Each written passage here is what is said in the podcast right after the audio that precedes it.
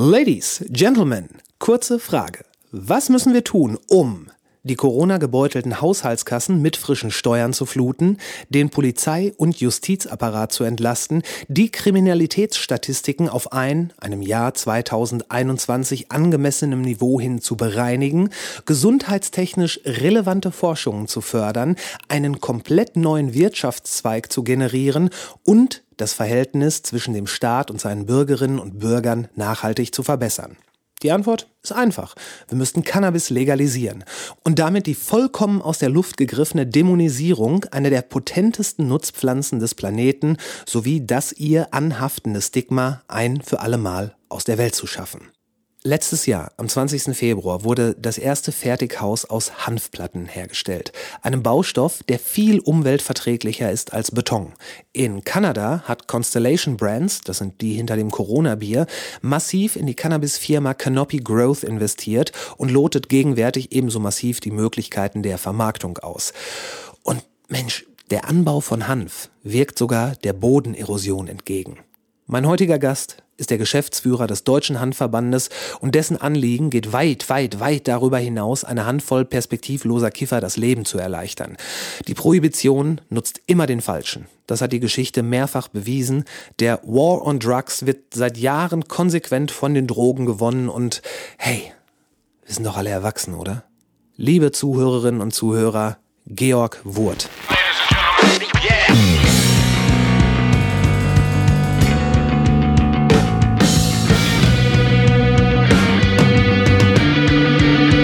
Intro.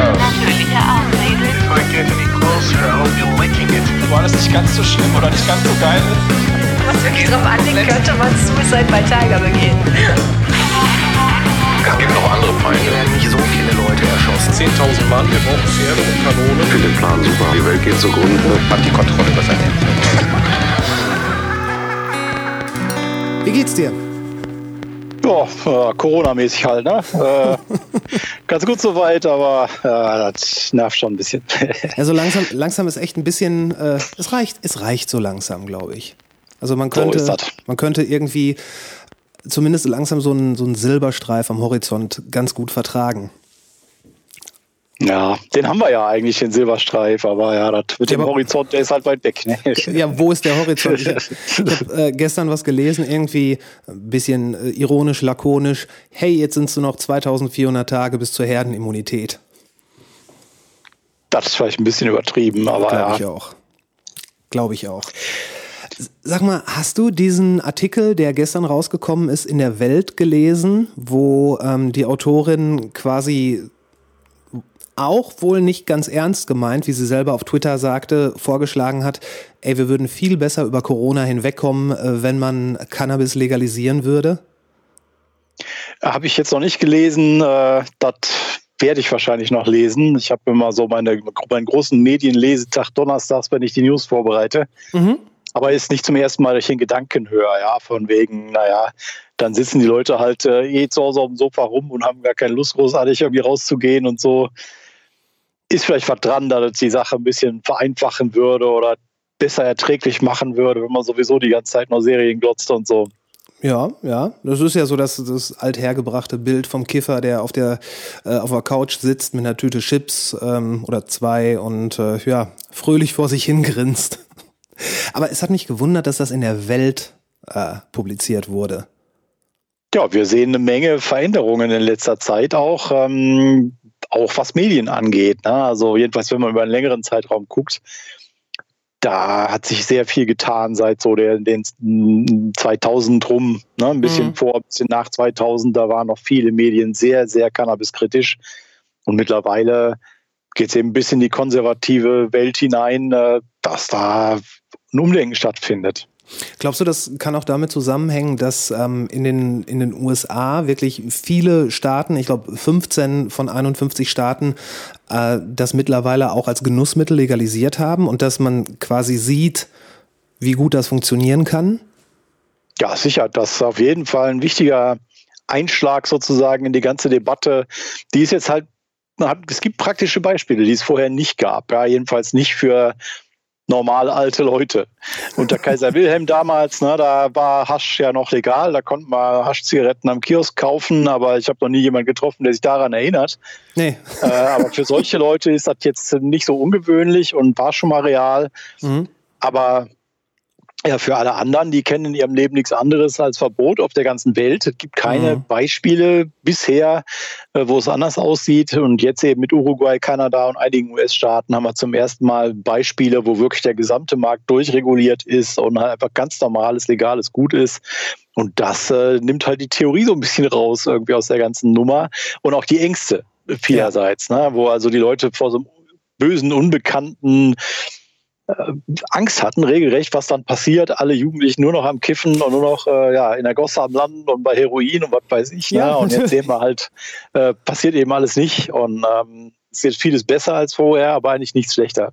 Aber was du, ähm, was du sagst, was die, was die Leute dann so für sich für Schreckgespenster ausmalen, ähm, in Reaktion auf diesen Artikel in der Welt äh, hat auch jemand auf Twitter geschrieben, und ich glaube, das meinte er ernst, ähm, dass die Leute, die das befürworten, ja noch nie sich mit einem Achtjährigen auseinandergesetzt haben, der dann anfing zu kiffen und dann mit zwölf anfängt, Kokain zu verticken.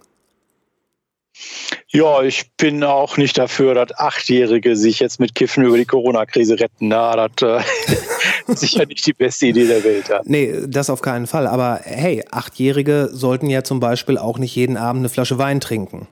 Absolut, ja, ja. Also- das ist ja sowieso. Oder? Darauf kommt man ja immer wieder zurück in der ganzen Debatte. Ne? Diese, diese Schizophrenie, diese krasse Ungleichbehandlung von Cannabis und Alkohol, die keinerlei medizinischen Hintergrund hat, keinerlei Begründung in der Gefährlichkeit der Substanzen, das ist einfach komplett willkürlich. Ja, ja, klar. Ähm, Ich, ich habe noch, da will ich noch einmal kurz hin, äh, ich habe mich in der Vorbereitung hierauf noch mal ein bisschen eingelesen und im Mai letzten Jahres gab es relativ interessante Zahlen aus Oregon, äh, die ja jetzt sogar schon ähm, Magic Mushrooms legalisiert haben, nach einer, ich glaube, Volksabstimmung. Auf jeden Fall, Mushrooms scheinen in Ole- äh, Oregon legal zu sein. Im letzten Jahr hat, haben die den Umsatz mit legalem Cannabis um 44 Prozent im Vergleich zum Vorjahr gesteigert äh, auf 103 Millionen Dollar Umsatz. Und das bei einem Staat, der gerade mal äh, 4,2 Millionen Menschen hat, was ziemlich genau so viel ist wie Berlin und Dortmund zusammen.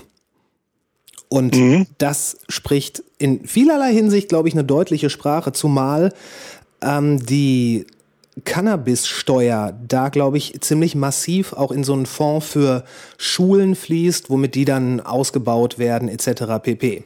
Das wiederum ist äh, Colorado. Ich, also Ah. ein paar Sachen dazu. Also erstmal ähm, mit den Pilzen, die sind in Oregon äh, zu medizinischen Zwecken äh, legalisiert worden per Volksabstimmung, Ah, okay, dass da okay. also bei Psychotherapie und so Mhm. weiter demnächst dann irgendwann Pilze eingesetzt werden dürfen, wenn die entsprechenden Regularien stehen und so.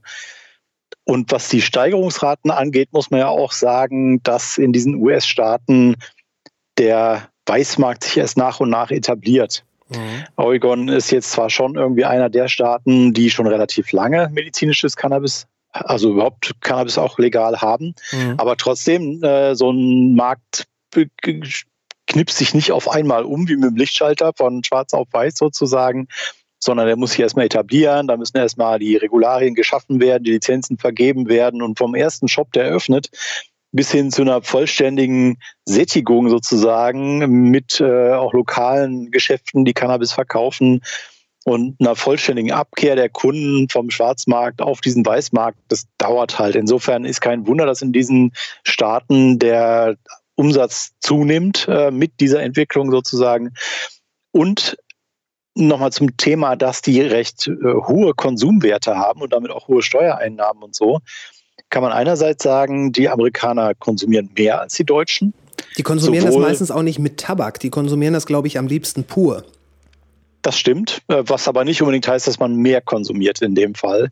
Hm. Äh, Das ist in Deutschland auch so ein Gerücht, dass die Leute denken, ja, wenn man denen vorschlägt, du rauchst lieber pur als mit Tabak, ja, aber das ist mir zu teuer. Ne? Da, ja. da verbrauche ich zu viel Gras, ist aber Blödsinn eigentlich. Also wenn es nur darum geht, eine bestimmte Wirkung zu erreichen, mhm. äh, erreicht man das pur geraucht eigentlich eher, als wenn man eben den Tabakdübel äh, sich dreht. Das ist also eher dann der Tabak, den man zusätzlich bezahlt, ist unterm Strich teurer als pur rauchen. Okay. Also das ist nicht so sehr der Grund, sondern einfach äh, die scheinbar ist das da kulturell halt so, dass die mehr konsumieren, wenn sie konsumieren, also pro Person sozusagen mhm. und pro Konsumgelegenheit, aber es gibt vor allen Dingen auch viel mehr Konsumenten als hier. Also mhm. die Kons Konsumentenrate sozusagen in der Bevölkerung ist einfach deutlich höher als hier und dadurch haben die ja auch mehr Umsatz und mehr Verbrauch. Mhm. Von daher sollte man dann wahrscheinlich nicht einfach sagen, okay, die haben 4,2 Milliarden, wir rechnen das jetzt mal hoch auf Deutschland, dann wissen wir, was wir pro Monat mit legalem Cannabis verdienen können. Genau, das geht auch schon deswegen nicht, weil in den USA ja der Tourismusfaktor auch noch dazu kommt. Also wir haben da jetzt so ein paar Inseln, mittlerweile immerhin 15, aber die ersten Staaten, die die Shops eröffnet haben, die haben zumindest aus den ganzen USA sozusagen Zustrom gehabt von Leuten, die da gerne dann hm. mal Urlaub machen. Colorado ist das beste Beispiel dafür, einer der ersten Staaten, die legalisiert haben und Shops eröffnet haben. Kalifornien. Ja, also sie haben ja, die sind jetzt eher wird später dazugekommen, aber ja. genau, da fahren halt extra Leute hin, so ähnlich wie in Europa, Amsterdam. Ne? Wenn man die, die Haschverbrauchsdaten von Amsterdam hochrechnen würde, dann würde halt auch das Ergebnis verzerren, weil die ganze Welt dahin fährt, um zu ja. kiffen, weil es sonst äh, halt nicht legal möglich ist. Das würde sich bei einer flächendeckenden Legalisierung mehr verteilen. Mhm. Wir haben für Deutschland mal ausgerechnet, äh, was der Staat davon hätte, ähm, also ausrechnen lassen, Gutachten bestellt beim Ökonomieprofessor Justus Haukapp und der ist auf ungefähr 1,7 Milliarden Euro pro Jahr gekommen, die die Staatskassen davon hätten. Setzt sich zusammen aus Steuern einerseits, die aber unter einer Milliarde liegen, aber dann vor allen Dingen auch äh, eingesparte Repressionskosten für Polizei. Also okay. besonders Polizei, Gerichte und so weiter. Justiz hat er noch gar nicht mitberechnet, weil einfach ja. äh, keine Datenvorlagen. Aber allein die beiden Faktoren, Steuern äh, Sozialabgaben auf äh, legale Arbeitsplätze dann und die entgangenen, äh, die, die nicht ausgeführten Repressionsmaßnahmen zusammen 1,7 Milliarden war so sein Ergebnis. Und 1,7 Milliarden, um das nochmal ganz deutlich zu sagen, das ist nicht der Umsatz eines Marktes, sondern das ist das, was der Staat davon hätte. Genau. Ja, wie lange können wir es uns noch leisten, das nicht zu machen? Tja, Corona schlägt da heftig ein. Ne? Also gerade New York ist jetzt pleite, ne? spätestens mhm. nach Corona. Also das vorher schon schlecht aus, aber jetzt haben die eine Finanzkrise wie in den 70ern. Und mhm. äh, ja, Und ein Teil des Plans dagegen äh, ja, umzugehen, ist äh, Cannabis-Legalisierung, ne? ganz klar. Jetzt, äh, da ist das finanzielle Argument jetzt voll im Vordergrund. Mhm. mhm. Ja, und es ist ja, ich will nicht sagen, das Geld liegt auf der Straße, aber man muss ja, ich, ich weiß nicht, ist es so schwierig, jetzt einfach nur das Ganze zu beschließen und umzusetzen, dass man sagt, ähm, wir, äh, oder ich fange anders an. Wenn man ernsthaft davon ausgeht oder das anstrebt, etwas zu legalisieren, dann vereinfacht es natürlich auch Forschung ähm, und all das, was dem letzten Endes zugutekommt. Äh, wenn Deutschland sich jetzt entscheiden würde, das zu machen, mit wie viel Aufwand wäre das wirklich verbunden, ähm, das legal zu machen? Ist doch nicht viel, oder? Ja, ganz klar weniger Aufwand, als ein Verbot durchsetzen zu wollen. Äh, ja, auch grandios erfolglos, muss man ja auch sagen. Hm. Ne? Also äh, wir haben ja wahnsinnig viele Strafverfahren äh, hm. jedes Jahr, über 200.000 mittlerweile, die im Zusammenhang mit Cannabis liegen. Weit über 80 Prozent davon richten sich gegen einfache Konsumenten, wo kein Handel nachgewiesen wurde, also Besitz geringer Mengen in der Regel, vielleicht mal noch äh, Anbau von einer Pflanze oder Einfuhr von ein paar Krümeln irgendwie, aber alles in Eigenverbrauchsmengen. Mhm. Allein das waren äh, über 180.000 Strafverfahren im letzten Jahr. Also im vorletzten Jahr muss ich jetzt sagen, 2019. Ja, klar. klar. Ähm, also ein riesiger Aufwand und da ist die, der Aufwand, um ähm, einen regulierten Markt zu überwachen, sicherlich kleiner. Ja. Da hat man zwar auch neue Dinge, die da getan werden müssen, also Stichproben für den Verbraucherschutz, ne, Qualitätskontrollen und so weiter, wie man ja. dann eben bei Gemüse auch hat, ne, bei Paprika von Aldi oder was. Ähm, aber das ist nicht vergleichbar vom Aufwand her. Wir sollten uns darauf einigen, nicht Paprika, sondern Brokkoli im Spiel zu halten. Das äh, ist wichtig. ja, meinetwegen. Ja, Also das ist äh, überschaubar. Die Frage ist eher, wie kommt man dahin? Wie kommt man zu dem Punkt überhaupt? Äh, selbst nachdem man die Legalisierung grundsätzlich beschlossen hat, mhm. sehen wir jetzt in Luxemburg gerade. Ne? Die haben vor, wie lange ist jetzt mindestens zwei Jahre her, dass sie äh, neu gewählt haben, neue Koalitionen haben, die gesagt haben, wir wollen legalisieren. Mhm. Der erste Staat in Europa, der eben diesen Beschluss da offiziell gefasst hat in einer Koalition, aber bis jetzt eben nicht mit einem Gesetz um die Ecke gekommen ist, wie das jetzt ganz konkret sein soll, weil so viele Detailfragen zu klären sind und offen sind, bis hin zum Steuersatz und darf mhm. angebaut werden oder nicht oder wie viel dürfen die Leute auf einmal kaufen und wie gehen wir mit Minderjährigen um, mit wie viel dürfen die Leute rumlaufen, alles Mögliche. Ähm, und da versacken dann äh, die Staaten manchmal dann in der Diskussion und auch Luxemburg hat jetzt damit Schwierigkeiten. Corona spielt natürlich auch dann wieder eine Rolle, ne, von wegen andere Prioritäten. Aber auch in den USA sind da jetzt schon manchmal äh, in manchen US-Staaten Legalisierungsbemühungen auf parlamentarischer Ebene gescheitert. New York unter anderem auch. Ja. Äh, ich habe gelesen, nee, ich glaube, das war eine Dokumentation, die ich gesehen habe, ähm, wo es quasi in den Staaten in den USA, wo es legal ist und wo es auch, also wo es verkauft werden darf, äh, was da für neue Probleme auftauchen, eben weil es nicht die gesamten USA sind. Äh, da ist mir eine Sache im Kopf geblieben, dass die Kunden nicht mit Kreditkarten bezahlen dürfen, was ja in den USA noch viel, viel, viel verbreiteter ist als bei uns.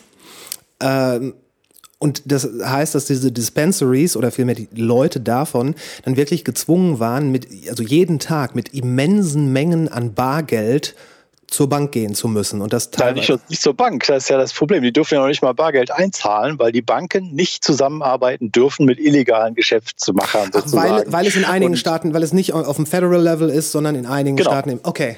Die dürfen die damit Banken noch nicht mal zur Bank? An das ja, ja, genau. Die, die Banken sind gebunden an das äh, ja, bundesweite Federal äh, Law sozusagen. Ja. Danach ist Cannabis verboten und demnach dürfen die damit nicht arbeiten. Das heißt, die Bargeldtransporte bewegen sich dann äh, Richtung Finanzamt zum Beispiel, ne, wo dann diese Geschäfte ihre Steuern mit Bargeld bezahlen äh, oder die Löhne, die dann bar ausgezahlt werden und so weiter. Ja, und das halt in einem Land, wo wirklich, äh, wo es absolut nicht merkwürdig ist, einen Liter Milch mit einer Kreditkarte zu bezahlen. Genau. Also Kreditkarten sind in den USA ja, ja eigentlich das, was hier Bargeld ist. Ja, ist auch so komplett irre, ja, wenn man sich vorstellen würde, bei uns, man müsste ein Unternehmen führen, äh, ganz ohne Bankgeld, ja, das ist eigentlich unvorstellbar, auch hier bei uns. Ich glaube, das ist sogar, ich, ich glaube, das wäre sogar nicht möglich, weil auch mit, ähm, mit, mit, mit Rechnungen, ob jetzt Betriebe einkaufen und so weiter, es muss ja ich meine, fängt ja damit an, wenn ich für meinen Betrieb, den ich jetzt aufgemacht habe, äh, ein paar Flyer mir drucken lassen möchte, die kann ich ja sehr schwierig dann mit Bargeld beziehen. Ich kann im Grunde überhaupt nichts online bestellen, ne? da fängt genau, es schon an. Genau. genau, genau. Und dann wäre halt auch noch die Frage, wie würde das dann mit, äh, mit einem Online-Versand davon laufen? Weil äh, auch da hat Corona ja wieder gezeigt, äh, der Online-Versand, der, der muss ja, der muss ja bleiben. Das ist ja mittlerweile ja einer der wichtigsten Punkte hier im, äh, in mhm. Deutschland. Also die sind ja jetzt nur auch seit Jahren dran, irgendwelche Lösungen dazu zu erarbeiten. Und scheinbar gibt es auch irgendwelche ja, Schlupflöcher, sage ich mal, weil Online-Versand findet ja umgekehrt auch statt.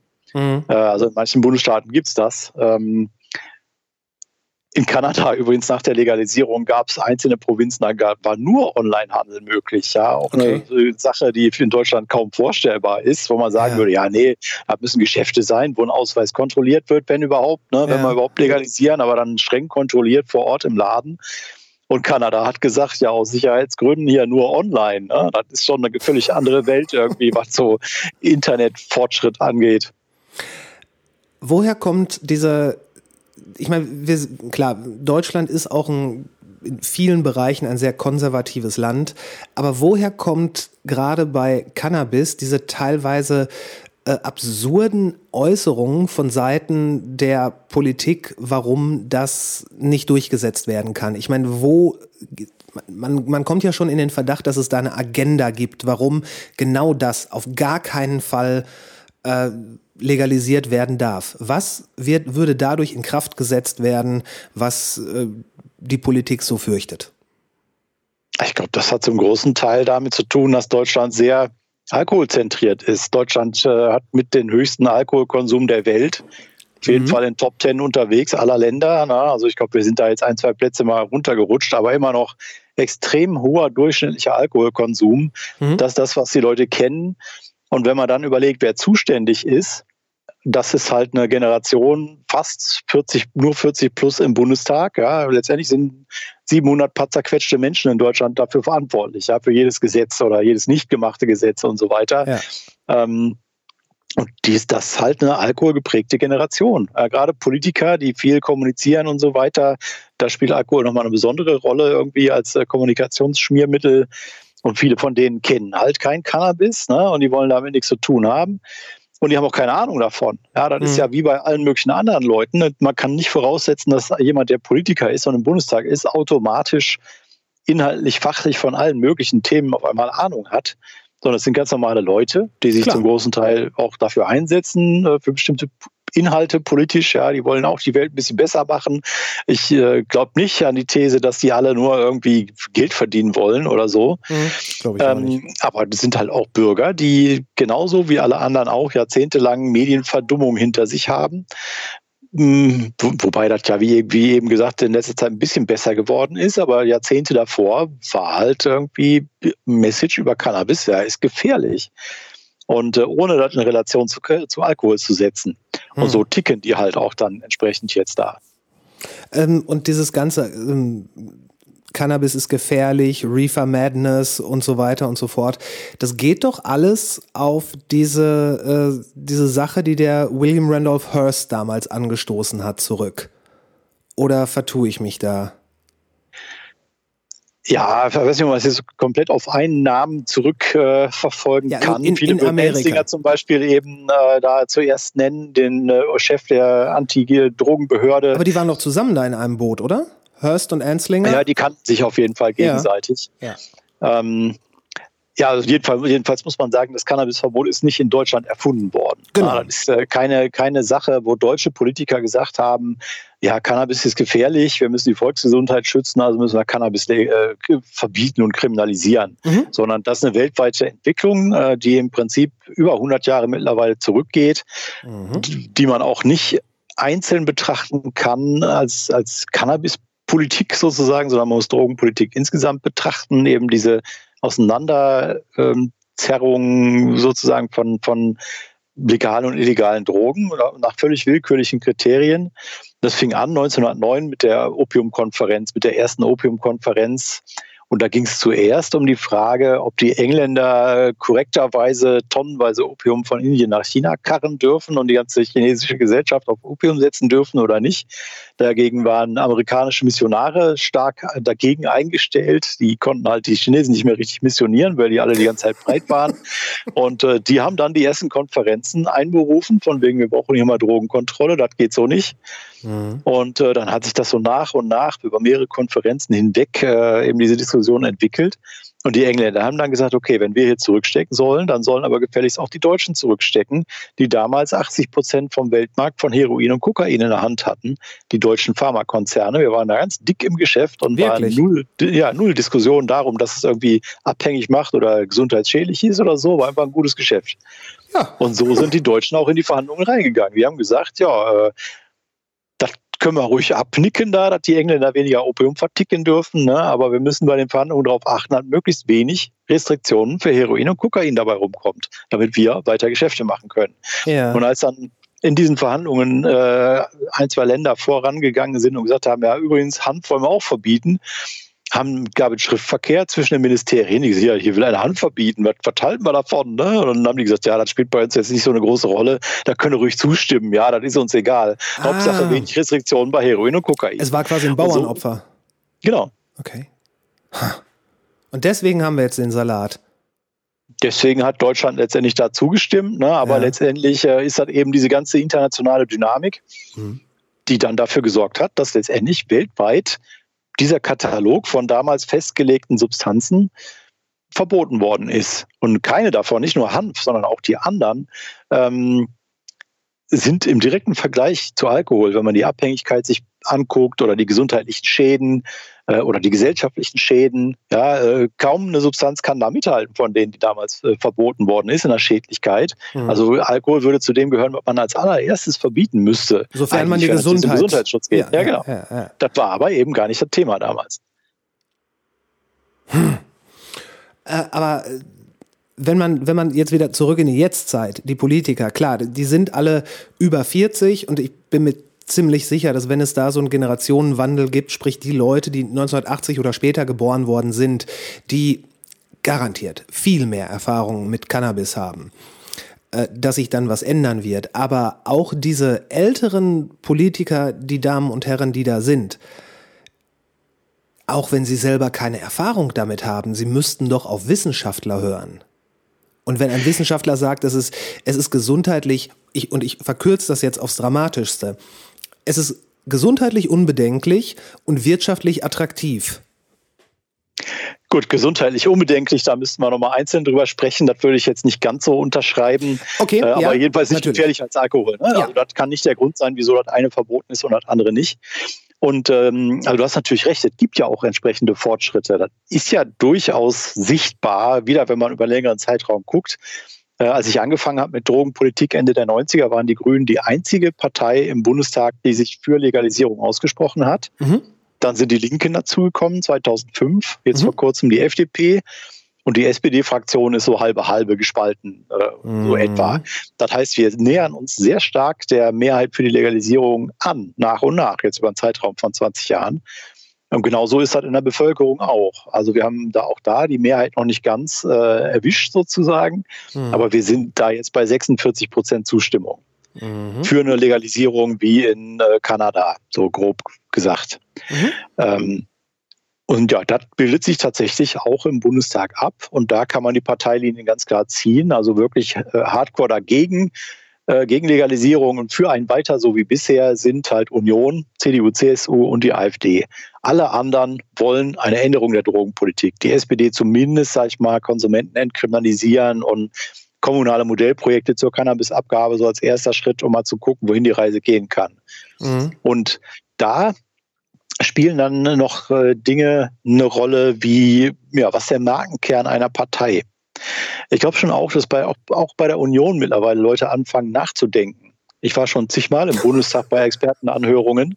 Ja, wenn du sagst, wieso hören die nicht auf Fachleute? Ja. Die, da sind sich alle einig. Da sitzt kein Fachmann mehr, der sagt, ja, nee, das ist super, so wie das jetzt ist, mach mal weiter so. Ja, da ist keiner mehr, der das erzählt, egal ob die von der CDU eingeladen worden sind oder nicht oder was weiß ich, ja. Hm. Ähm, und da sind auch Leute, die ans Nachdenken kommen. Aber was ist der Markenkern der Union? Ja, was konservativ ist, das beraten die schon lange, ja, weiß keiner mehr so ganz genau. Äh, spätestens seit Merkel da ein bisschen lockerer rangegangen ist an solche mhm. Sachen. Ähm, aber Law and Order, Recht und Ordnung, das ist auf jeden Fall noch ein Markenkern, den die CDU besetzt, der wie sonst keiner. Mhm. Und äh, lockere Drogenpolitik und lass mal Hasch legalisieren und so, das passt einfach da nicht rein. Also wenn die das machen, ähm, ja, dann verlieren die einerseits eben diesen Markenkern so ein bisschen, ne, dann wird er unglaubwürdiger. Und sie bedienen ja damit tatsächlich eben auch diesen Teil der Gesellschaft, der gegen Legalisierung ist. Mhm. Mhm. So gesehen macht das irgendwie auch Sinn, sag ich mal, rein, ja. rein wahltaktisch. Mhm. mhm. Ja, klar, okay, natürlich. Es gibt äh, immer noch genug Leute in der Bevölkerung, die äh, das für das, Kraut, für das Kraut des Teufels halten und entsprechend wollen sie ihre Meinung dann von der entsprechenden Partei äh, repräsentiert sehen. Und äh, ja, wer weiß, wenn die CDU da umschwenkt ähm, und zum Beispiel die AfD an so erzkonservativen Sachen festhält, dann ist es ja auch nicht unwahrscheinlich, dass einige von den von den wirklich Hardcore-Stammwählern der CDU aufgrund dieses auch dann in der Öffentlichkeit sehr präsenten Themas direkt zur AfD gehen würden. Ja, Angst vor der AfD ist übrigens bei der Union auch noch so ein Thema tatsächlich. Ja, das äh, hat einen deut deutlichen Ruck Richtung rechts, Richtung konservativer gegeben, als die AfD erfolgreich wurde, im Bundestag reingekommen ist und so. Mhm. Äh, da haben wir auch entsprechend von Abgeordneten teilweise eben das Signal gekriegt, so, nee, das können wir doch jetzt nicht bringen. Jetzt, wo die AfD quasi uns von der Seite Konkurrenz macht, äh, da können wir jetzt nicht äh, da noch mehr Platz frei machen, sozusagen. Mhm. Um ein möglicherweise vorhin von mir unkorrekt ausgedrücktes äh, Wort nicht im Raum stehen zu lassen, und zwar den gesundheitlichen Aspekt. Ähm, wo ich sagte, es ist, Cannabis ist gesundheitlich unbedenklich, ist es natürlich in einem gewissen Rahmen. Also meine persönliche Meinung, äh, es sollte zum Beispiel von, vom, vom Alter her äh, sogar noch härter gehandelt oder behandelt werden als Alkohol. Also vor 18 und vielleicht sogar 21 sollte man meiner Meinung nach nicht äh, rauchen, weil äh, sich zu dem Zeitpunkt natürlich auch noch wesentliche Bereiche im Hirn in der Entwicklung befinden. Und diese Entwicklung kann dadurch, ich weiß nicht, ob das erforscht ist, äh, aber ich, es ist nicht unwahrscheinlich, dass diese Entwicklung davon beeinträchtigt wird. Aber eine gesundheitliche eine flächendeckende gesundheitliche Beeinträchtigung nach zum Beispiel dem Genuss na, äh, oder nach dem Genuss nach dem 21. Lebensjahr wäre mir jetzt nicht bekannt. Wobei du bist der Experte, der mir jetzt sagen kann, da liegst du falsch, Chris. Ja, flächendeckende Beeinträchtigung, auch das muss ich sagen, gibt es bei keiner Droge. Ja, also es gibt bei jeder Substanz kontrollierte Konsumenten, die auf eine Art konsumieren, dass ihnen nicht schadet. Hm, Tabak? Ähm, Tabak? Ja, selbst da. Also es gibt die Gelegenheitsraucher, die, was weiß ich, Silvester eine rauchen und an ihrem Geburtstag oder so, ja, ein paar Mal mhm. im Jahr bei irgendwelchen Gelegenheiten. Da würde ich auch nicht sagen, dass ihnen das irgendwie schadet. Ne? Obwohl natürlich jede einzelne Zigarette jetzt nicht gesund ist. Aber man würde am Ende des Lebens bei solchen Leuten auch nicht unbedingt sehen, dass, dass, dass sie jetzt früher sterben oder so. Mhm. Ja, genau. Das äh, erstmal so vorweg. Ähm, und klar, also die, die Rate der Leute, die zum Beispiel abhängig werden von Cannabis, ist geringer als bei den meisten anderen Leuten. Meine, es gibt diese Leute, aber die, der Prozentsatz von Leuten, die abhängig werden, ist am höchsten bei Tabak tatsächlich. Ja, dann kommt äh, Heroin irgendwann, dann recht bald auch Alkohol mhm. ähm, und Cannabis halt sehr viel weiter hinten. Mhm. Aber es gibt auch noch Substanzen, die noch deutlich weniger abhängig machen, auch als Cannabis. Also es gibt schon einen gewissen Prozentsatz von Leuten, die vor allem psychisch abhängig sind von Cannabis. Und ähm, mehr als zum Beispiel bei Halluzinogenen wie LSD oder Ecstasy. Klar. Das sind halt Stoffe, die, wo man eine hohe Toleranzentwicklung hat, die gar nicht mehr funktionieren nach ein paar Tagen. Insofern nimmt das auch kein, praktisch keiner jeden Tag so. Ja, und es ist ja auch äh, ein LSD oder ein Pilz äh, sich zu Gemüte zu führen, ist auch nicht unbedingt das, was was man so mal eben äh, vorm Sonntagsspaziergang macht, also die meisten wahrscheinlich nicht, äh, weil das ist ja auch es ist ja schon ein bisschen stressiger muss man sich was Zeit für nehmen und wenn man das hinter sich hat, dann ist auch erstmal gut so Richtig. ungefähr. Ne? Richtig. Dann hat man gerne wieder seine Ruhe so ungefähr. Genau. Ähm, genau, von daher mit der Abhängigkeit, das ist so irgendwo im Mittelfeld, aber also auf jeden Fall deutlich weniger problematisch als bei Alkohol, zumal die Art der Abhängigkeit halt auch viel leichter zu handeln ist. Mhm. Ohne großartige Entzugserscheinungen oder so. Auf jeden Fall äh, überschaubar und machbare irgendwie. Und äh, ja, ein Alkoholentzug kann ja tödlich werden, ne? wenn man das mhm. also jetzt vollkommen alleine macht und irgendwie gar keine, gar keinen medizinischen Support hat, wie auch bei vielen Medikamenten. Und ja, die sonstige Schädigung ist halt äh, körperliche Schäden durch Cannabis, wenn man jetzt eben Tabak weglässt oder am besten gar nicht raucht, sondern verdampft oder oral zu sich nimmt oder so, sind die körperlichen Schäden halt äußerst gering bis nicht vorhanden. Mhm. Und ähm, die sind dann eher die Gefahren im psychischen Bereich. Also, dass dann Leute ja, abdrehen auf irgendeine Art und Weise. Ja, das passiert. Ja. Leute, die eine gewisse Vor, ähm, Vorbelastung haben. Ein, ja, Vorbelastung haben, genetisch. Leute, wo die schon in der Familie ein paar Fälle von schizophrenen Psychosen haben oder mhm. so. Ja, das sind zwar ganz seltene Fälle, das kommt nicht oft vor, aber die Leute, bei denen äh, kann das äh, sehr unangenehm werden. Bei denen kann eben so eine Psychose durch Cannabis ausgelöst werden. Ja. Das ist dann das so der, der Tropfen, Meinung der das fast zum Überlaufen bringt, quasi. Ja, genau, der die Leute irgendwie auf die, auf die andere Schiene schubst, so ungefähr, ne? auf, ja. die, auf die nicht reale irgendwie. Ja. Und das ist meiner Meinung nach das größte Risiko dabei. Ne? Recht selten, aber wen das erwischt, der hat keinen Spaß. Ja, das, äh, das stimmt. Das, ja, und das sind dann ja auch meistens die Fälle, die dann äh, sich sehr schwierig, wenn überhaupt, davon erholen. Ich, ähm, ich weiß, persönliche Beispiele sind bei sowas immer schwierig, aber zu meiner Schulzeit, da kannte ich jemanden, wo genau das der Fall war. Mhm. Äh, der dann auch äh, ja nicht, nicht wieder zurück in die Schule gekommen ist, sagen wir so. Mhm. Und gleichzeitig muss man ja auch sagen, Alkohol zum Beispiel kann das nicht nur auslösen bei vorbelasteten Leuten, sondern auch verursachen. Also wenn man jahrzehntelang richtig ordentlich sich die Kante gibt, ne, mhm. dann hat man irgendwann eine Alkoholdemenz, Alkoholpsychose und fängt an mit der Laterne zu reden. Ja, das, die Beispiele kennen auch alle von mhm. den Leuten, die halt auf der Straße leben und sinnlos auf der Straße rumbrabbeln irgendwie. Ne? Da kann man ja. in der Regel von einer Alkoholpsychose ausgehen. Ähm, das kommt nur sehr viel später im Leben. Deswegen ist dein Hinweis von wegen gerade bei Cannabis vielleicht sogar noch mehr als bei Alkohol wert sinnvoll, wenn die Leute nicht so früh anfangen. Genau. Äh, weil da, du hast recht, äh, ist die Gefahr größer für, für alles. Also sowohl für Abhängigkeit als auch äh, ja, für, für alle möglichen anderen Probleme mit Cannabis, Schule vernachlässigen und so weiter. Die Leute so, sind da noch nicht so stabil irgendwie und rutschen schneller da rein. Ähm, das macht also auch Sinn. Was man in dem Vergleich auch noch erwähnen sollte, sind natürlich die Todeszahlen. Ne? Ja. Auch wenn das mit der Psychose ja, schlimm ist, aber wenn man jetzt sich jetzt anguckt, wie viele Leute sterben in Deutschland an Tabak insbesondere, aber auch Alkohol, ja, das sind zusammen über 100.000 Leute, die im Jahr sterben. Mhm. An allen illegalen Drogen zusammen sterben 1000 paar zerquetschte. Also in Deutschland. Prozent davon, ja. Okay. 100 äh, Mal mehr Leute sterben an Alkohol und Tabak als an allen illegalen Drogen zusammen. Okay. Und an Cannabis stirbt gar keiner. Da gab es doch mal diesen schönen Song von Joint Venture über den ersten Cannabis-Toten, mhm. der dann von einem, von einem Frachtcontainer voller Gras erschlagen wurde. Genau, Hank. Hank, sehr gut, sehr gut. Angenommen, das Ganze würde jetzt dekriminalisiert und legalisiert werden, werdet ihr dann eigentlich, also du und der Deutsche Handverband, werdet ihr dann alle arbeitslos? Könntet sagen, ach, wir haben es geschafft, Mantel abstauben und raus? Oder was, ähm, was, würde, was wäre dann mit euch eigentlich? Das ist eine FAQ. Das ist tatsächlich die meistgestellte Frage überhaupt, äh, die, die auf unserer Seite auch zu finden ist. Also keine Frage wird uns so oft gestellt äh, in der einen oder anderen Formulierung. Also wir gehen schon davon aus, dass der Handverband weiter existieren würde nach mhm. einer Legalisierung und dass die Legalisierung auch nicht auf einen Schlag so ist, wie wir uns das vorstellen.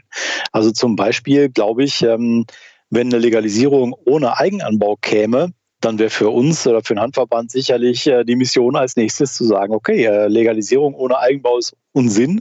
Äh, es gibt überhaupt keinen Sinn, den Leuten zu verbieten, drei, vier, fünf Handpflanzen für einen eigenen Bedarf zu züchten. Ich darf auch Tabak übrigens selber anbauen, bis zu 99 Pflanzen für mich selbst. Warum soll ich das bei Hanf nicht dürfen? Ne? Aber oder Bier brauen darf man nicht, oder? Doch, wenn man das anmeldet, darf man auch Bier brauen. Man darf auch, darf auch Schnaps brennen, wenn man das anmeldet. Okay. Ähm, okay. Ja, und das sind so, oder die Führerscheinregelung. Ne? Wenn die weiter so ungerecht ist, wie sie jetzt ist, dann hat der Handverband auch noch zu tun und sicherlich auch genug Support von Leuten.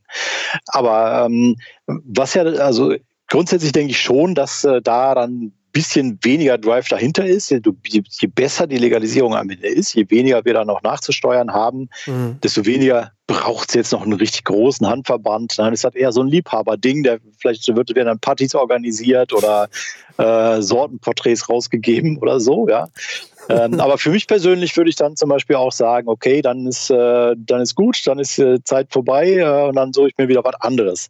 Was ja nämlich dahinter immer steckt, bei vielen jedenfalls, bei dir vielleicht jetzt nicht, aber viele denken ja, wir haben gar kein Interesse an der Legalisierung, damit wir unsere Jobs erhalten. Und das finde ich ja echt eine Frechheit. Ja, das bedeutet ja im Prinzip äh, so die Unterstellung, wir sind Leute, ähm, die, wenn wir den Job jetzt nicht hätten, alle arbeitslos wären. Ne? Ja. Arbeitslos hast du, glaube ich, auch genannt. Ne? Seid ihr da nicht arbeitslos? Ja, und dann ist einfach Blödsinn, weil ich würde einfach was anderes arbeiten. Ja, ich äh, bin sicherlich nicht so unterbelichtet irgendwie, dass ich dann keinen anderen Job finde. Zumal, wenn wir da erfolgreich waren mit der Legalisierung, dann werden sich viele Firmen und Unternehmen und Verbände und was weiß ich die Hände nach uns lecken, die Finger.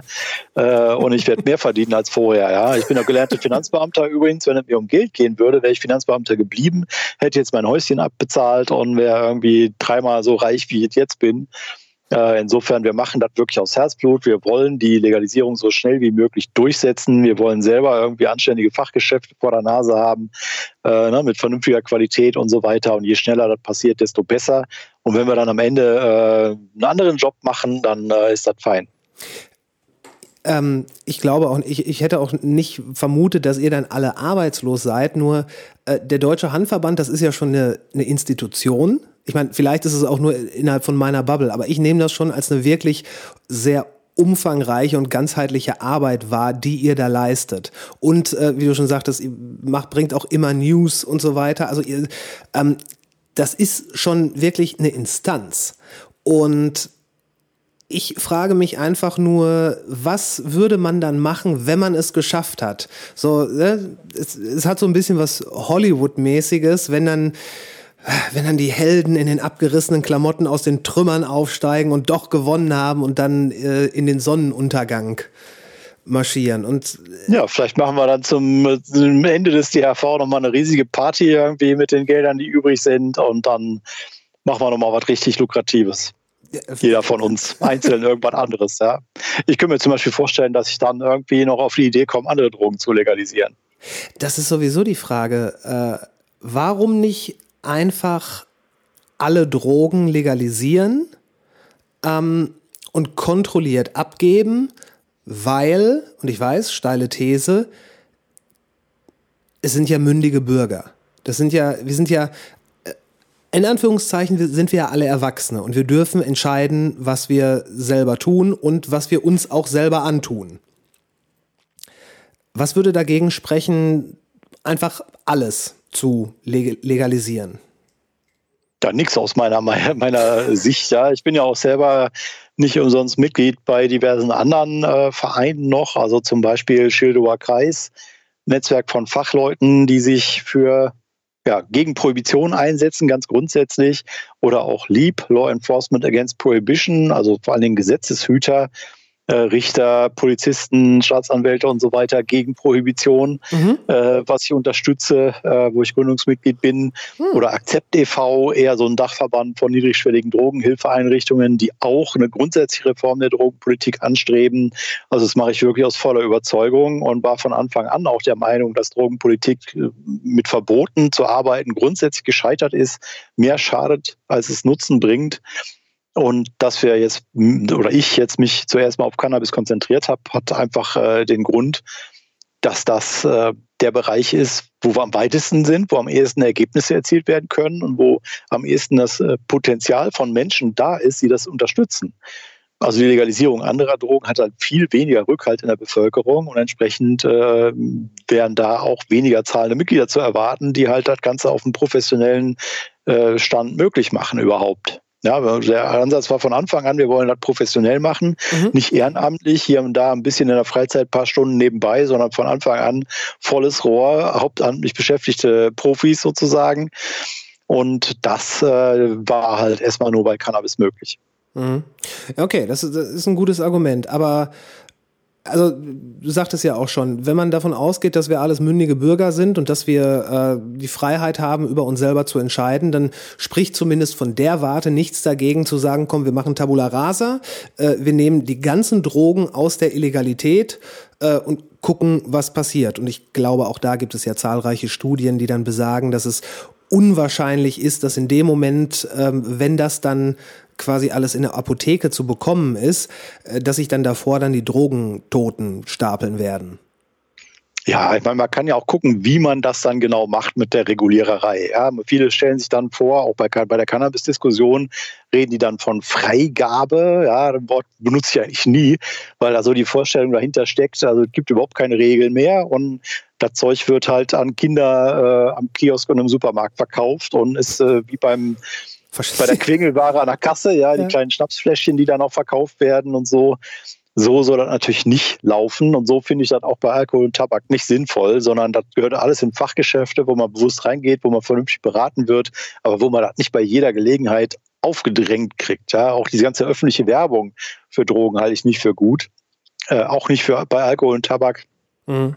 Und äh, dann sind ja auch noch diverse Verschärfungsvorstellungen möglich, ja, wenn man sagt, okay, Cannabis in Fachgeschäften, ähm, ja, sollten bestimmte Dinge vom Arzt verschrieben werden zum Beispiel. Das ist ja auch so eine Art Legalisierung und die haben wir ja tatsächlich auch schon bei Heroin. Heroin ist legal erhältlich, ja, weil die auch gesehen haben, welche Schäden der Schwarzmarkt da hervorruft. Da sterben Leute dran an, hm. an Heroinprohibition. Die sterben eigentlich nicht äh, an, an sauberem Heroin. Heroin kann man jahrzehntelang nehmen, wenn man das nicht überdosiert, wenn das sauber ist und man nicht Spritzen tauscht und so weiter. Die Leute sterben an Hepatitis, an AIDS und an äh, Überdosierungen wegen unberechenbarem Stoff auf dem Schwarzmarkt. Ja. Das hat die Poliz Politik erkannt und dafür gesorgt, ähm, dass zumindest in bestimmten Fällen und bestimmte Leute, die nicht mit anderen Maßnahmen erreichbar sind, eben Originalstoff bekommen. Mhm. Das wird zwar immer so ein bisschen verschwiemelt Diamorphinabgabe genannt, aber das ist Heroin. Ja, das ist nichts anderes als Heroin und das ist eigentlich nur ein PR-Gag irgendwie, dass das jetzt hier Diamorphin genannt wird. Hm. Muss aber eben vom Arzt verschrieben werden. Es gibt eine psychosoziale Betreuung dabei, Begleitung und ja, riesenteurer, riesenaufwendiger, so eine Maschinerie wurde da drumherum gebaut. Aber im Grunde ist Heroin legaler als Cannabis, wenn man jetzt mal von, von rein medizinischer Anwendungen absieht. Oh, Okay. Okay. Das ist, ähm, ja, das ist mal, das wusste ich nicht. Ähm, ich wusste, dass es da, das, aber ich, ich dachte, ähm, das ist nur ähm, hier Methadonabgabe an Leute, um, die, um sie quasi von der Heroinsucht wegzubekommen. Ich Ja, dachte, das, das, nennt sich dann Substitution. Ne? Wenn also Ja. Leute einen anderen Ersatzstoff kriegen, einen anderen Stoff als der, von dem sie abhängig sind oder den sie halt nutzen. Mhm. Und Originalstoffabgabe, deswegen heißt das so, heißt halt, die kriegen den Stoff, äh, den sie halt normal konsumieren, eben Heroin. Genau. Ha, Habe ich, das, hab ich das eigentlich richtig auf dem Schirm, dass Heroin ähm, unter anderem dafür benutzt wurde, um Leute vom Opium wegzukriegen? Also früher, back in the day? Das mag sein, macht auch Sinn, ja, das ist sicherlich äh, praktikabel, sag ich mal, äh, äh, im Sinne von, ja, man hat die da Leute dann mit Heroin weg vom Opium. Ja, das dürfte funktionieren, nur dass sie dann halt heroinabhängig sind und was das halt nochmal eine deutlich stärkere Substanz ist. Würdest du davon ausgehen, dass wenn, ähm, wenn Cannabis äh, legalisiert worden ist und es auch quasi auf einem ähm, praktikablen Verkaufslevel wie in Colorado, Or Oregon, allerdings auf Landeslevel in Deutschland steht, ob es dann irgendwelche dramatischen Veränderungen innerhalb der Gesellschaft gibt? Weil das ist, glaube ich, auch noch so eine Angst, die einige Leute haben. Äh, ja, wenn dann alle kiffen, dann machen ja, dann, dann sind die Leute ja komplett anders, dann kann man sich auf niemanden mehr verlassen und ne, du, du kennst diese ganzen Vorurteile natürlich. Also ich würde schon erhebliche Veränderungen sehen, aber im positiven Sinne. Negative im Sinne von, die Leute konsumieren viel mehr, sehe ich nicht. Weil das würde ja wirklich auch bedeuten, ähm, die, die, die Prohibition funktioniert. Ja, ich sehe Ja. die Prohibition aber nicht funktionieren. Wenn, dann da gäbe es zumindest ein positives Pro-Argument für Prohibition, wenn wirklich durch das Verbot weniger konsumiert würde. Weil Ja. dann hätte man eben auch weniger Problemkonsumenten. Ne, Man würde insgesamt den Konsum senken und drücken in der Bevölkerung und hätte auch die 10 Prozent ähm, Problemkonsumenten äh, mitgedrückt und gesenkt und so weiter. Ne? Und dann könnte man sagen, okay, das funktioniert. Und dann könnte man abwägen, okay, ist es das wert, dass wir dafür ähm, Dreckzeug auf dem Schwarzmarkt haben mit Schreckmitteln, der die Leute, was die Leute gefährdet, dass wir organisierte Kriminalität fördern, dass wir uns die Staatseinnahmen entgehen lassen und so weiter und so fort. Dann könnte man aber abwägen. Aber es gibt überhaupt keine nachvollziehbare, also keine, keine wissenschaftlichen Erkenntnisse, dass die Prohibition tatsächlich den Konsum reduziert. Es gibt, sind ganz andere Gründe, wieso Cannabis zum Beispiel weniger konsumiert wird als Alkohol. Weil die Leute einfach, so viele mögen die Wirkung nicht. Ja? Viele probieren das und Mhm. sagen, ah, nee, das war nichts für mich, ne? ich lasse das wieder sein. Ja. Äh, das ist halt Geschmackssache. Ja. Ähm, aber man sieht eben umgekehrt eben jetzt auch in den Ländern, wo legalisiert wurde, dass da keine dramatische Zunahme stattfindet von Konsum, insbesondere bei den Risikogruppen, die wir gerade benannt haben, eben Jugendliche, junge Leute. Mhm. Da wird nicht mehr konsumiert als vor der Legalisierung. Und äh, dadurch ist auch nicht zu erwarten, äh, dass bei uns nach der Legalisierung der Konsum wahnsinnig zunimmt und dadurch irgendwelche Probleme entstehen. Am ehesten nimmt der Konsum noch zu bei den Älteren. Also 40, 50 aufwärts, so die Silberrücken, ne? wird da mal Silver Ager wird da gesagt, Ja. irgendwie die grauhaarigen Typen, so wie ich, ähm, die da mal probieren. Und die lassen sich auch eher von der Prohibition abschrecken. Klar. Also erstens kennen, kennen die in der unmittelbaren Umgebung seltener jemand, der sowieso was hat, der mal was abgeben kann. Ja. Äh, und die sind auch so gesettelt und gesetzt irgendwie mit, mit einem hochrangigen Job oder so, ne, die viel mehr zu verlieren haben, wenn die erwischt werden. So Aber jetzt so, so soziales Stigma. Da, genau, da sind eben die Vorteile, wenn wir Ja. legalisieren, weil ich habe ja eben gesagt, ne, 100, über 180.000 Strafverfahren im Jahr wegen konsumbezogener Cannabisdelikte. Da wird im Prinzip ähm, das Verhältnis zwischen Bürger und Staat gestört. Ja, das klingt zwar abstrakt, aber ist eigentlich ein Drama bei so vielen Leuten. Äh, Demokratie lebt davon, dass Leute einen positiven Zugang zu ihrem Staat haben und grundsätzlich äh, bereit sind, sich zu beteiligen und so weiter und die eben Staatsapparate als ihre eigenen Organe sozusagen betrachten, die für sie arbeiten und so, ne? Mhm. und wo man sich beteiligen kann, worauf man Einfluss hat und so weiter und so fort. Und von der Polizei sollte man sich beschützt fühlen, ne? Also Freund und Helfer und so. Man sollte sich sicher fühlen, wenn einem die Polizei entgegenkommt äh, auf der Straße. Mhm. Wenn man aber Handflöten in der Tasche hat, anstatt eine Flasche Bier in der Hand, wird die Polizei zur Bedrohung. Dann Mhm. wird man lieber die Straßenseite wechseln irgendwie und möglichst weit weg von denen bleiben, irgendwie, bevor die einen ansprechen, bevor die einen vielleicht durchsuchen und so weiter. Mhm. Und ähm, dann kommen ja diverse dramatische Aspekte dazu, die da heute ablaufen. Bis, also zum Beispiel, dass die Leute ausziehen müssen bei, wegen Drogenkontrollen. Ne? Es gesagt wird so, wir verdächtigen dich jetzt oder wir haben zwei Gramm bei dir gefunden, jetzt nehmen wir dich aber mal komplett auseinander. Und dann müssen die Leute sich komplett ausziehen, die müssen sich vorbeugen, müssen die Backen auseinanderziehen und so weiter. Ja? Also wirklich äußerst unangenehme Sachen, auch bei jungen Leuten. Ja, wenn eine Disco mal irgendwie eine Razzia hat oder was, dann werden diese Sachen durchgezogen bei jungen Mädchen, äh, jungen Jungs irgendwie, die dann zum ersten Mal so ein traumatisches Polizeierlebnis haben. Was natürlich auch in, ganz extrem entwürdigend ist. Ja, total, absolut, genau. Ja. Oder und die ganze Führerscheinnummer, ne? wo also auch Mhm. völlig ungerechtfertigt Leuten Führerscheine abgenommen werden, die zum Teil eben auch noch nie berauscht gefahren sind, bloß weil sie das Zeug halt besessen haben oder äh, wegen diverser anderer Umstände. Ähm, meinetwegen, jemand wird auf einem Fest- Festival erwischt, äh, wo, wo er ein Bier trinkt und gleichzeitig noch einen Joint raucht irgendwie, trinkt vielleicht viel weniger Bier als die anderen auf dem Festival, die keine Joints rauchen, aber trotzdem ist das Mischkonsum, wo sofort der Lappen weg ist, wenn die Polizei das sieht.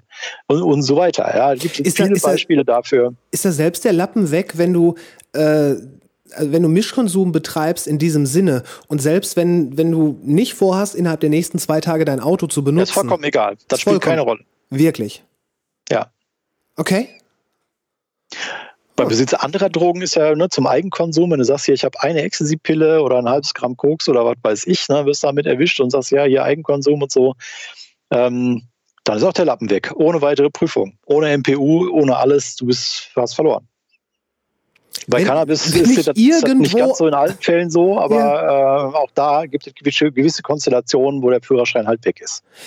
Ähm, zum Thema Führerschein ist, ist es nicht auch so, dass es, äh, wenn man, wenn man in eine Kontrolle gerät, stichprobenartig, äh, und dann ein gewisser Blutwert ermittelt wird, der quasi auf Reststoffe von Cannabiskonsum hinweist, dass dann auch der Lappen weg sein kann? Genau, das ist der nächste Punkt, wo man halt äh, einen Führerschein verlieren kann, weil die Grenzwerte, ab denen eine Drogenfahrt angenommen wird, äh, extrem niedrig sind. Oder der Grenzwert ist ein Nanogramm THC pro Milliliter Blutserum. Und das ist halt so wenig, äh, da ist kein Mensch mehr berauch, berauscht bei ein Nanogramm. Das haben Leute teilweise noch eine Woche nach dem letzten Konsum. Ja. Ähm, auf jeden Fall deutlich länger, als die Wirkung noch anhält. Und Mhm. das ist auch äh, im Vergleich äh, international von den Ländern, die überhaupt Grenzwerte haben, ist das ein extrem niedriger Grenzwert. Und zum Beispiel die ganzen US-Staaten, die jetzt legalisieren, haben alle einen höheren Grenzwert. Mhm. Cannabis baut sich halt nicht so linear ab wie Alkohol.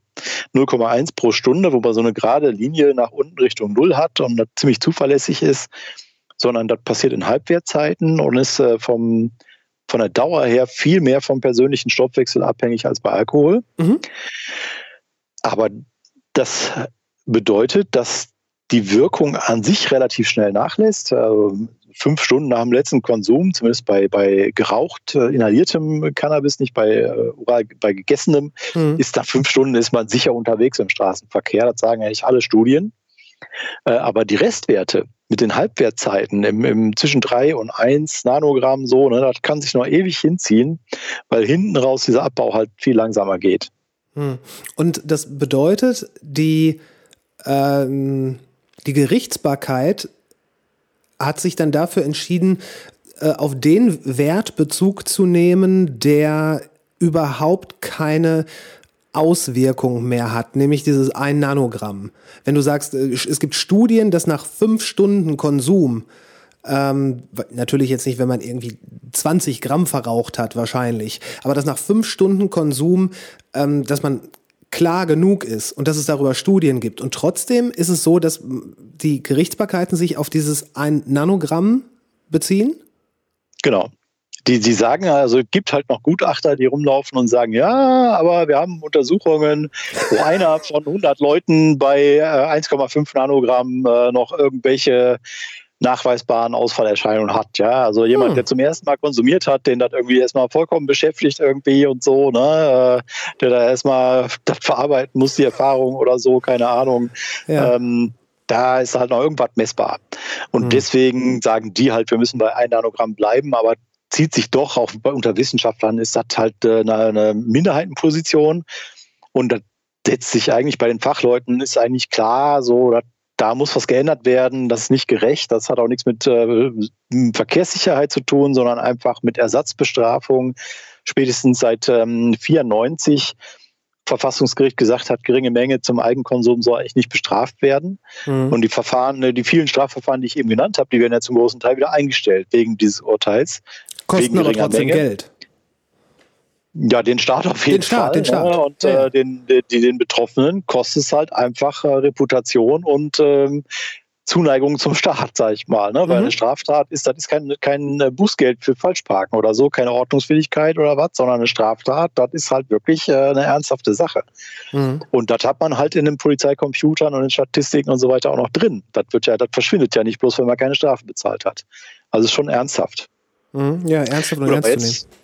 Jetzt, Ja? jetzt bin ich mal irgendwo abgebogen, ne? Wo habe ich eben, wo war ich eben stehen geblieben? War ich noch beim Führerschein oder was? Äh, war es beim Führerschein? Wir waren bei den Nanogrammen. Ähm, aber abgesehen davon, dass Abbiegen gar nicht so schlimm ist.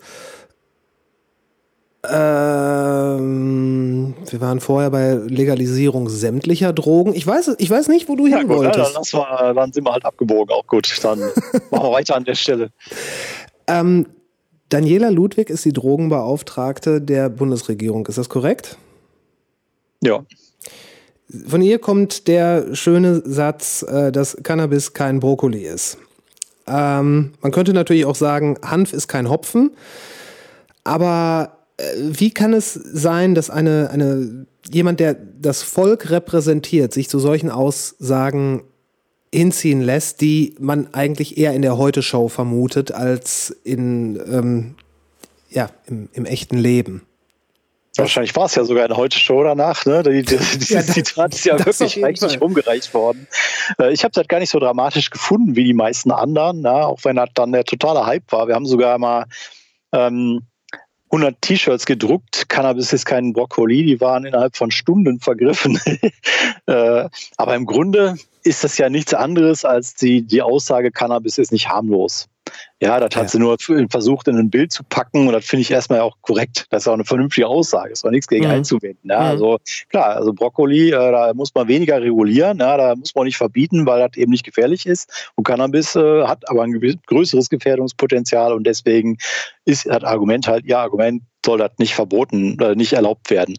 Mhm. So, das, das macht ja singulär einzeln betrachtet Sinn und ist auch das wesentliche Argument, was konservative Politiker immer wieder für dieses Verbot und gegen Legalisierung bringen. Cannabis ist nicht harmlos. Und dann eben einzelne Aspekte der Risiken sozusagen vorbringen und sagen, hier, das und das und das. Und da gibt es viele Leute in der Behandlung, ne, die halt auch zur Suchtberatungsstelle gehen und sagen, ich bin cannabisabhängig, helf mir mal und so. Das sind halt alles Sachen, die dann vorgebracht werden, Mhm. aber die nie in Relation zu Alkohol gesetzt werden. Weil Das sie da verlieren würden. Fehler dabei. Ja, klar. Ja. Warum auch immer? Weil sie selber irgendwie den gedanklichen äh, Schritt nicht machen. Ja, bei der Ludwig, gut, die sollte sich mittlerweile lang genug damit auseinandergesetzt haben, dass ihr klar ist, dass das eine verlogene Argumentation ist. Aber viele erwarten. andere von den Abgeordneten da, ja, die, die haben das halt zigmal gehört, ja, und bei denen ist das halt die übliche Argumentationsmuster und die hinterfragen das nicht weiter. Ich glaube nicht mal, dass, dass die, äh, wenn, sofern sie nicht wirklich mal ernsthaft drüber nachdenken, Alkohol und auch Tabak wirklich als Drogen wahrnehmen. Ja, das auch. Und dann kommt natürlich an dem Punkt auch äh, die, das neue Fass mit ins Spiel. Ja, die, die, dann sagen die vielleicht so als Rückzugsgefecht, ähm, ja, mag ja sein, äh, Alkohol ist auch gefährlich, aber wir können erstens Alkohol nicht verbieten, weil das äh, kulturell so integriert ist und das geht nun mal nicht. Aber wir brauchen ja nicht noch eine gefährliche Droge dazu. Wir haben ja schon genug Probleme mit Alkohol und Tabak. Das ist schlimm genug. Da braucht man nicht noch zusätzlich noch eine Droge, die auch nicht äh, harmlos ist. Das kommt ja dann in der Regel als Argument als nächstes so ähm, und verkennt vollkommen die Tatsache, dass es eben schon da ist. Das ist ja kein neues Fass, das ist kein neuer Wir holen uns das ja nicht rein. Sondern der ist ja längst da, genau. Wir, die Deutschen, äh, die Millionen von Deutschen sind aktive aktuelle Cannabiskonsumenten, nach ja. unserer Schätzung vier Millionen. Und das ist aber schon eine sehr konservative Schätzung. Ja, das ist eine konservative also Schätzung. Eine sehr konservative Schätzung. Das sind die, die in den letzten zwölf Monaten konsumiert haben und tatsächlich eine sehr zurückhaltende Schätzung. Also gerade in den letzten zwölf Monaten. Da schwöre ich dir drauf, das sind mehr als vier Millionen. Okay, du die alle kennst. Ja, man weiß es halt nicht so genau. Ne? Das basiert halt auf Telefonumfragen im Wesentlichen Aha. und so. Und äh, da kann man ja, da hast du eine riesen Dunkelziffer ne, von Leuten, die zwar konsumieren, aber dann am Telefon jetzt nicht unbedingt irgendeinem Umfragetypen da äh, auf, aufbinden. So. Die, die geraucht haben, die nehmen doch keinen Telefonanruf entgegen. Nein, Quatsch, ich, ich, ich scherze. Okay, also vier, vier Millionen finde ich sehr konservativ gerechnet, aber ich meine, es ist, äh, vier Millionen ist trotz, fünf, über den Daumen fünf äh, Prozent der Bevölkerung. Mhm. Und, Und die, die Konsumerfahrung haben, äh, das sind nach offiziellen Zahlen 15 Millionen, hm? was halt auch relativ konservativ noch ist, denke ich mal. Und vor allen Dingen bei den jungen Leuten äh, ist natürlich die, der Prozentsatz viel höher. Nicht unbedingt bei Jugendlichen, dann nimmt danach halt noch zu bis Mitte 20 mhm. und äh, aktuell bei den 25-Jährigen haben wir eine Mehrheit, gerade so die Konsumerfahrung hat. Und dass dann irgendwie Politiker noch ankommen und sagen, ja, das ist eine kulturfremde Sache und wir wollen kein neues Fass aufmachen und so, wenn die Hälfte der 25-jährigen Konsumerfahrung hat und damit Straftäter sind, ja, mhm. aber nach offizieller Definition, ja, wo soll das denn hinführen? Äh, ja, wie, also das, das ist ja auch ungefähr das, was ich gesagt habe. Also wer nach 1980 ungefähr geboren ist, äh, ich, da haben, also zumindest von den Leuten, die in, in urbanem Raum oder urbanerem Raum aufgewachsen sind, da würde ich fast sagen, hat die überwältigende Mehrheit, äh, und wenn es einzelne Erfahrungen sind, aber am Joint gezogen hat da jeder. Also ja, gut, dann gibt es halt auch die nicht-urbanen, ne? Und dann gibt es, äh, was weiß ich, die jeweilige Bubble und dann gibt es die junge Union. Bei der jungen Union zum Beispiel würde ich mal annehmen, dass nicht die Hälfte irgendwie schon mal probiert hat. Ja, würde ich, würde ich dir zustimmen. Würde ich dir zustimmen. Ich meine, es gibt ja auch zum Beispiel die äh, Freiwillige Feuerwehr, die ähm, oder äh, ähnliche äh, Verbände, wo äh, wo ja nicht nur offen, sondern auch stolz drüber dann erzählt wird, dass und wie viel und wie oft man zum Beispiel trinkt. Genau. Ja, da, da, ist ja, der, je mehr Humpen man sich in den Kopf stellen kann, desto höher steigt man ja im Ranking. Und das ist genau. ja immer noch so, gerade unter äh, jungen Männern. Ja, übrigens ist das ja auch bei diesen ganzen ähm, Anti-Cannabis-Politikern so. Ne? Bis hin zur Ludwig, von der es auch zig Bilder gibt, wo sie beim Oktoberfest beim Fassanstich dabei ist und den Bierhumpen irgendwie ja. fröhlich in die Kamera hält und so. Oder die Mordler, die letzte Drogenbeauftragte, kurz bevor die Drogenbeauftragte wurde, hat sie noch von der CSU-Klausur in Wildbad Kreuth äh, ein Bild gepostet auf Twitter mit so einem Schnaps, eine Schnapsflasche auf der Fensterbank, mhm. Kräuter Geist, ne, war aus Bildbad Kreuth. Ja, Gott als Drogenbeauftragte, ne? Und dann irgendwie Cannabis ist furchtbar gefährlich und das müssen wir auf jeden Fall verboten haben und es ist total sinnvoll, dass wir da Millionen von Leuten kriminalisieren. Und wenn die, ich meine, es ist natürlich auch eine, eine Geste, wenn, wenn wir beide uns jetzt irgendwann mal in einer hoffentlich bald wieder eröffnenden Bar in Kreuzberg treffen würden mit einem Bier und wir prosten uns zu. Das ist eine, eine, äh, eine Geste, eine soziale Geste, das ist, äh, zeugt von Verbundenheit etc. pp. Also das ist allein diese Geste des Zuprostens ist ja etwas, was, äh, was Verbundenheit und etwas absolut Positives beinhaltet. Und das Ganze geht wahrscheinlich darauf zurück, dass wenn Leute etwas, ähm, etwas miteinander teilen, sei es ein, ein, ein Abendessen, ein Getränk und so weiter, es, es gehört ja alles so dazu. Und gleichzeitig ist die Geschichte der Menschheit bis tausende von Jahren zurück immer auch eine Geschichte der Rauschmittel gewesen. Ob es von Anfang an. Ja, ja. Von, von, Anfang an. Also äh, bis hin zu den Theorien ähm, von Leuten wie Terence McKenna, die gesagt haben, äh, die, die Affen, die von den Bäumen runtergegangen sind, die sind erst deswegen zu Menschen geworden, weil die äh, auf der Suche nach den Herden durch die Savannen dann die in den Kuhfladen wachsenden Pilze gegessen haben und möglicherweise Erweckungserlebnisse hatten. Ne, die, die Stoned Ape Theory und all sowas. Aber wir haben äh, Opium in Mesopotamien, wir haben diese ganzen Ionos-Kulte bei den Griechen, also die Demeter-Kulte, wo dann mit äh, Stechapfel und ähnlichen Substanzen gewürzter Wein zu sich genommen wurde. Also die Geschichte der Menschheit ist ja eine Geschichte des Rausches. ja, es gibt Millionen natürliche Substanzen, die der Mensch seit Ewigkeiten äh, kennt als Rauschmittel und ja. nutzt ja. auf den rituellen Zusammenhängen, Schamanismus und so weiter und so fort. Aber im Grunde äh, gab es immer irgendwelche ja. berauschenden Substanzen, die den Menschen begleitet haben. Und man kann zumindest wohl sicher sagen, wir wären nicht die, die wir sind, wenn es das nicht gegeben hätte. Äh, das Natürlich, absolut sicher. Ähm, und da gehen natürlich dann auch die wissenschaftlichen Theorien auseinander. Einige sind anerkannter, andere sind umstritten. Ähm, ich weiß nicht, hast du dir mal die, äh, diese Geschichte äh, angeguckt? The Sacred Mushroom and the Cross? Wo nee, das kenne ich nicht. Das ist, ähm, ich glaube, der Name des Autoren war Marco Allegro. Äh, es geht darum, dass er deutet die Geschichte des Christentums, gerade das Alttestamentarische, darauf hin um, ähm, dass das sich auf Visionen bezieht, die mit psychoaktiven Drogen zusammenhängen. Wie zum Beispiel, es gibt Beispiele wie der brennende Busch, den man ja kennt, wo ähm, ich glaube, Moses hat vom brennenden Busch dann die Order erfahren, wo es hingeht. Der brennende Busch da ähm, in den Landen, wo das wohl war. Das könnte der äh, Okesha-Busch gewesen sein, der sehr reich an natürlichem DMT ist. Und so weiter. Äh, es wurden Beweisführungen angeführt, wie dass der, äh, der Heiligenschein, den man auf den alten Bildern oder Wandmalereien der Christen sieht, dass der doch sehr einem von unten betrachteten Pilz gleicht und so weiter und so fort. Also äh, das Buch, dieses The Sacred Mushroom and the Cross, ist meines Wissens nach auch nach der Erstveröffentlichung komplett von der katholischen Kirche aufgekauft und quasi vom Markt gekauft worden. Ähm, man findet es aber trotzdem immer noch im Internet natürlich. Ja, es gibt auf jeden Fall jede Menge ähm, Spekulationen und Hinweise auf Verbindungen zwischen Religion und Rauschmittelkonsum. Abgesehen davon, dass ja die katholische Kirche sowieso auch den Weinkonsum sozusagen damit äh, eingebracht hat. Richtig. Aber es gibt auch äh, Bibelzitate, die auf andere Drogen hinweisen und auch bei anderen Religionen ist der Zusammenhang immer wieder diskutiert. Zuletzt haben sie zum Beispiel in Israel im uralten Tempel Räucherschalen gefunden mit Cannabisresten drin. Okay.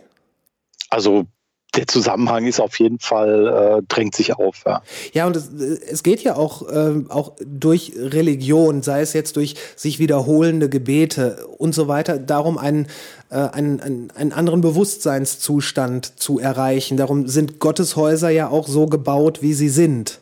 Und es, es geht ja schon um etwas der Realität Entrücktes. Spiritualität, genau, wo sowohl Religion als auch Drogen deutlich mit zu tun haben. Also Alkohol noch am wenigsten eigentlich.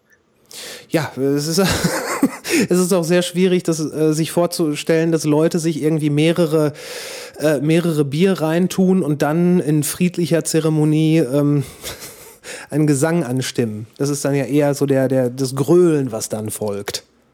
Ja, wobei das natürlich auch einen gewissen ähm, Ritualcharakter hat irgendwie, ne? Fußballspiele und Absolut. so. Aber es ist vielleicht weniger, ja, ist das spirituell? Ich weiß es nicht. Ich glaube, es ist eher, es ist eher diese Massenhysterie, die da gepflegt wird und das äh, im bestmöglichen Sinne. Also nur weil das Wort Hysterie ja auch negativ konnotiert ist, hat das ja nicht per se was Schlechtes. Es ist ja eine, äh, ja auch eine, eine, ein in Trance. Ekstase passt ja, auch da schön dazu. Genau, genau, genau. Ekstase, Ekstase, die Trance und so weiter.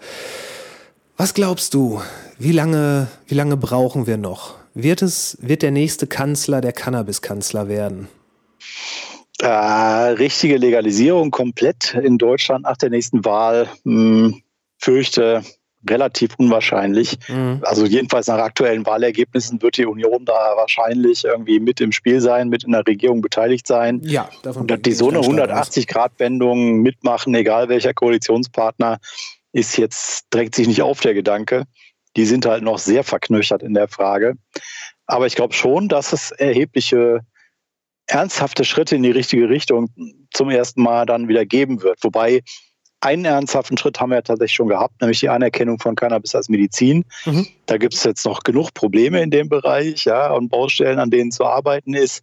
Aber es war trotzdem ein Riesendurchbruch und vor diesem Gesetz 2017 hatten wir 1000 Menschen, die legal medizinisches Cannabis erhalten haben aus der Apotheke und jetzt sind es sicherlich über 100.000.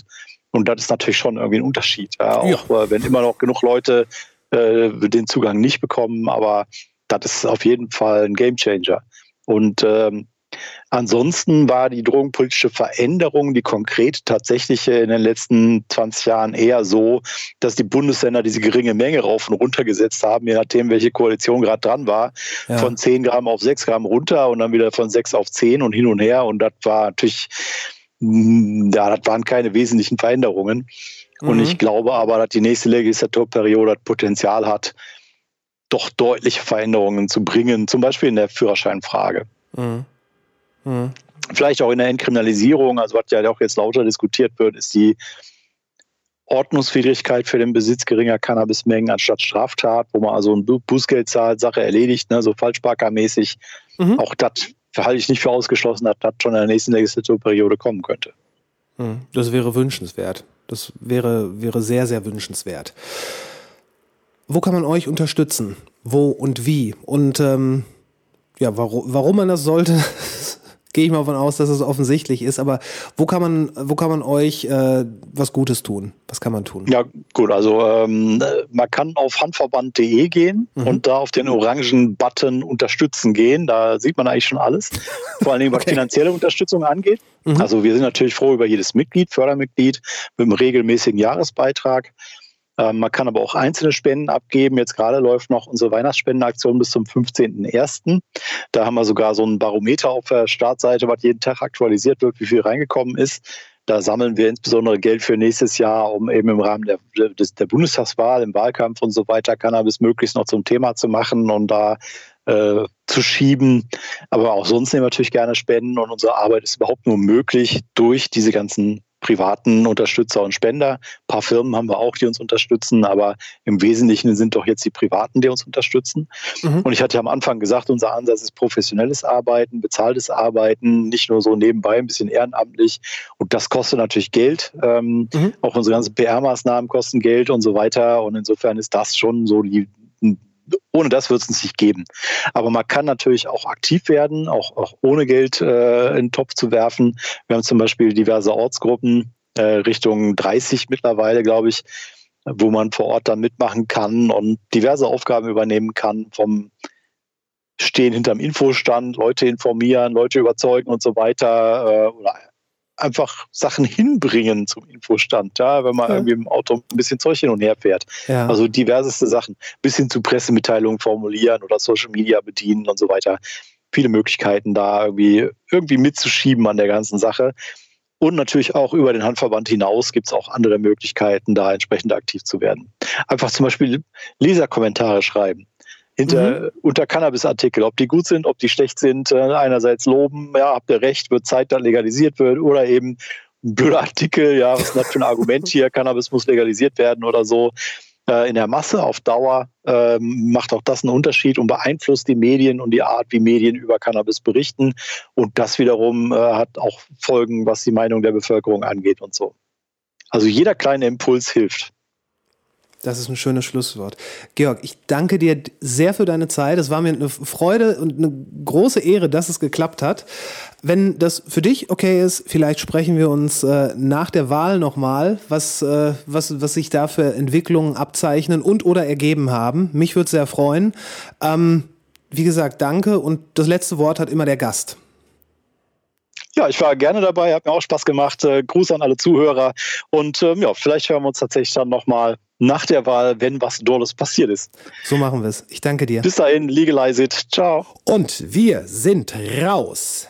Ihr wisst, was zu tun ist. Besucht die Seite des Deutschen Handverbandes, werdet Mitglied, ähm, lasst eine kleine Spende da und ey, wenn euch das Geld so locker in der Tasche sitzt, spendet gerne reichlich. Diese Menschen tun eine gute und wichtige Arbeit. Ich hoffe, das äh, konnten wir ein bisschen deutlich machen. Und deswegen werde ich jetzt auch gar nicht mehr darüber sprechen, dass ihr ja auch diesen Podcast mit ein bisschen Geld unterstützen könnt. Das würde, das würdet ihr auf Steady machen, aber äh, darum geht's hier gar nicht. Die Links dazu findet ihr ihr wie immer in den Show Notes. Ich guck mal, ob ich da noch den einen oder anderen interessanten Artikel reinsetzen kann. Ähm, vielleicht schaffe ich es nicht. Ey, was ihr auch tut. Macht's gut. Bis später. Peace.